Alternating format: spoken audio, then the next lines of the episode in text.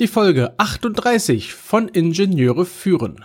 Ein guter Teamzusammenhalt ist entscheidend für ein leistungsfähiges Team und falls dieser Zusammenhalt noch nicht so vorhanden ist, hilft ein wenig Teamaufbau. Guten Tag, hallo und ganz herzlich willkommen im Podcast Ingenieure führen, der Podcast für Führungskräfte in der Elektronikentwicklung.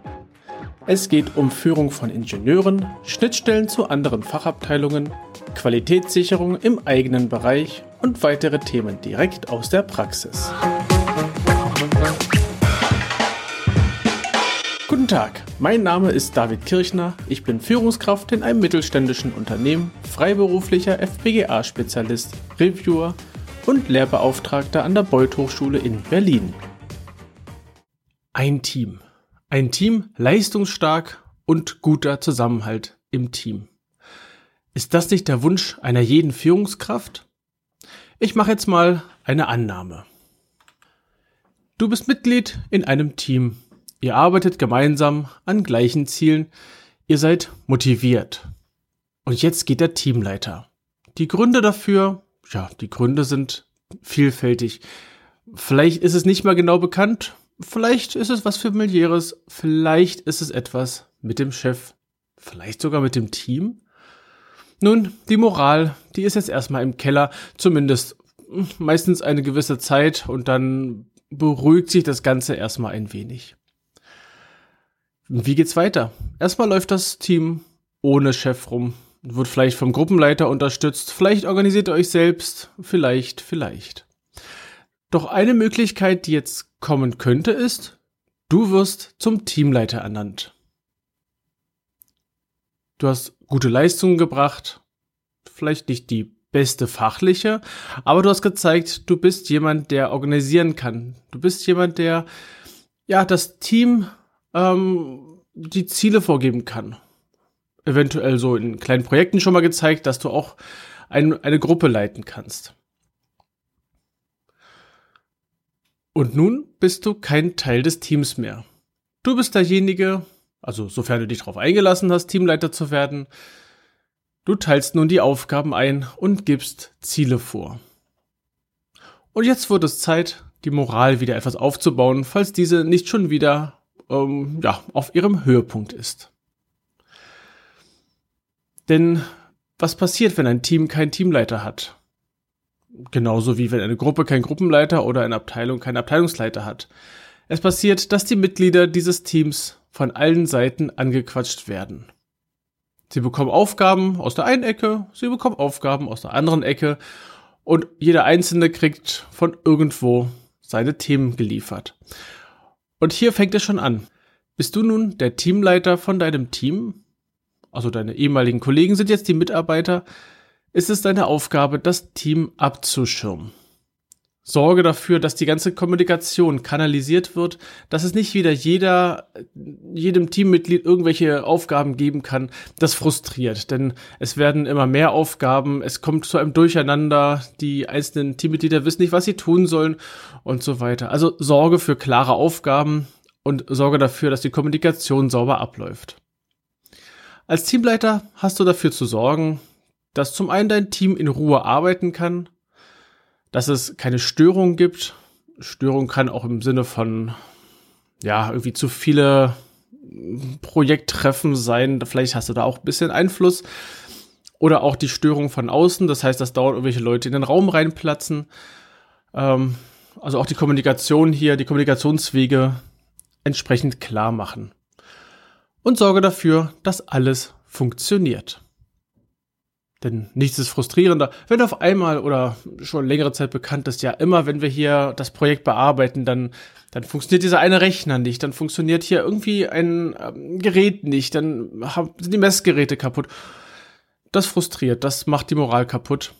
Sorge als Teamleiter dafür, dass das alles funktioniert. Natürlich die Frage, als Teamleiter gehst du zusammen mit deinem Team essen? Ja, wenn dein Team das möchte. Nach Feierabend in der Freizeit treffen? Auch hier die Antwort, wenn dein Team das möchte. Und wie schon gesagt, du bist als Teamleiter raus aus dem Team. Du bist nicht mehr der Kollege, der nebenan sitzt oder im, vielleicht sogar sitzt ihr immer noch im selben Raum nebeneinander. Du bist der Chef von diesem Team. Andere Situation wäre, du bist neu im Team als Teamleiter. Das heißt, du warst nicht vorher Mitglied des Teams, du kommst von außen, sei es nun aus derselben Gruppe, ähm, aus einem anderen Team oder vielleicht sogar als neu angestellte Führungskraft übernimmst du das Team. Was ändert sich da? Nicht viel. Also es sieht fast genauso aus wie das, was ich schon erzählt habe. Allerdings darfst du jetzt deine Teammitglieder bitte noch äh, gut kennenlernen, zum Beispiel über One-on-Ones, damit du also auch weißt, mit wem hast es zu tun, ähm, was sind so die Wünsche, die Sorgen und ähnliches von deinen Teammitgliedern. Wenn du aus dem Team kommst, dann gehe ich davon aus, dass diese Informationen vorliegen.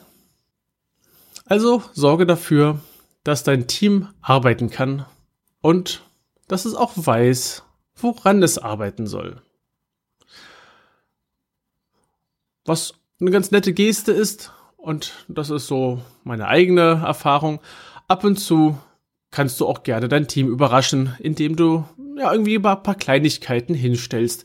Ich habe zum Beispiel meinem Team oder auch meine Abteilung, je nachdem in welcher, wo wir gucken, welche Firma es war, ähm, habe ich den äh, Leuten zum Beispiel zu Ostern ein kleines Schoko-Osterhasen hingestellt. Oder zu Weihnachtsmann ein kleines Schoko-Weihnachtsmann hingestellt. Ich habe meistens früh angefangen zu arbeiten, das heißt, ich war der Erste dort und konnte das in Ruhe verteilen. Ist es jetzt eine großartige Investition für mich? Nein. Klar ist nein. Das ist äh, heutzutage kein Thema mehr. Doch die Geste zählt, dass irgendjemand an die Person gedacht hat und dieser irgendjemand ist der Team Schrägstrich der Abteilungsleiter. Es kann natürlich auch sein, dass dein Team, dein Akt oder deine aktuelle Abteilung aus zwei Grüppchen besteht. Nehmen wir mal an, folgende Situation. Es gab zwei Business Units.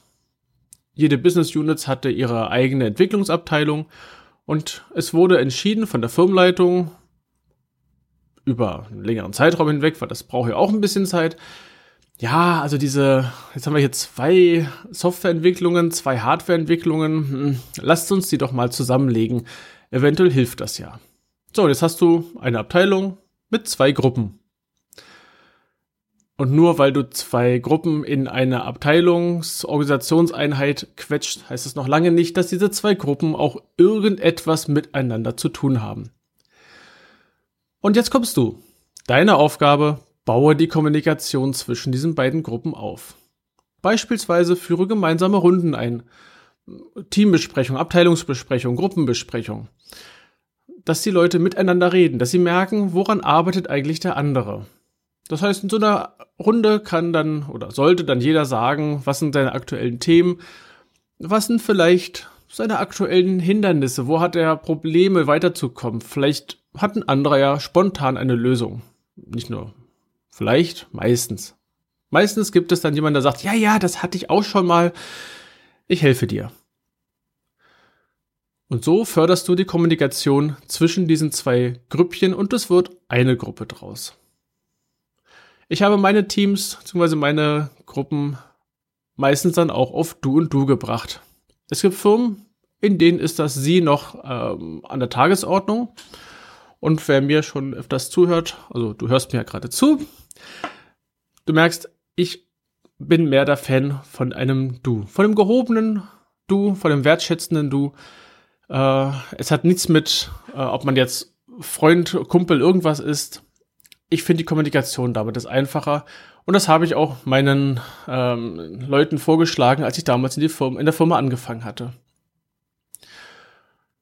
Und es hat funktioniert.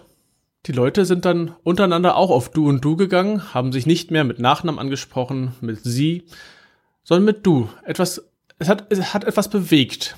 Die Gruppe ist mehr zusammengewachsen. Es gehen Mauern verloren, denn dieses Sie hat immer ein gewisses, erzeugt immer ein gewisses Hindernis in meiner Welt. Ja, und alleine dadurch wird die Zusammenarbeit gestärkt. Gibt es dann noch Konflikte im Team, wenn das alles so schön läuft? Na, mit Sicherheit. Hast du diesen Konflikt zu lösen?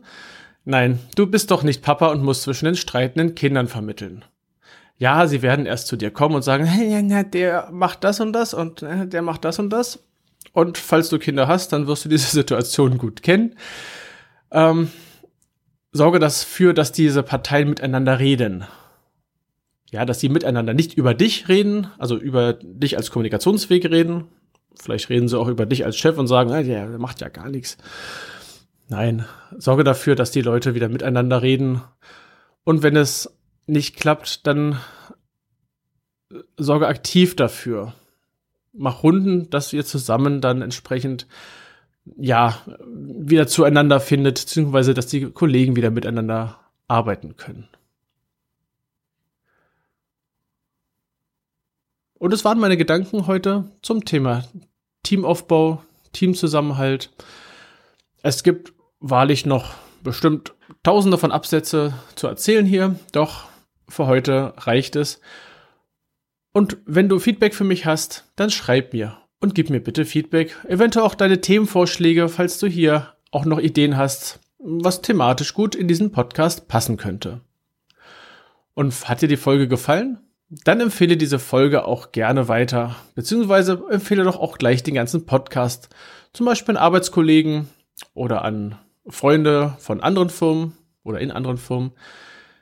Und für mich wäre es etwas ganz Besonderes, wenn du mir eine 5-Sterne-Bewertung und eine Rezension auf ähm, iTunes bzw. auf Apple Podcast hinterlassen würdest.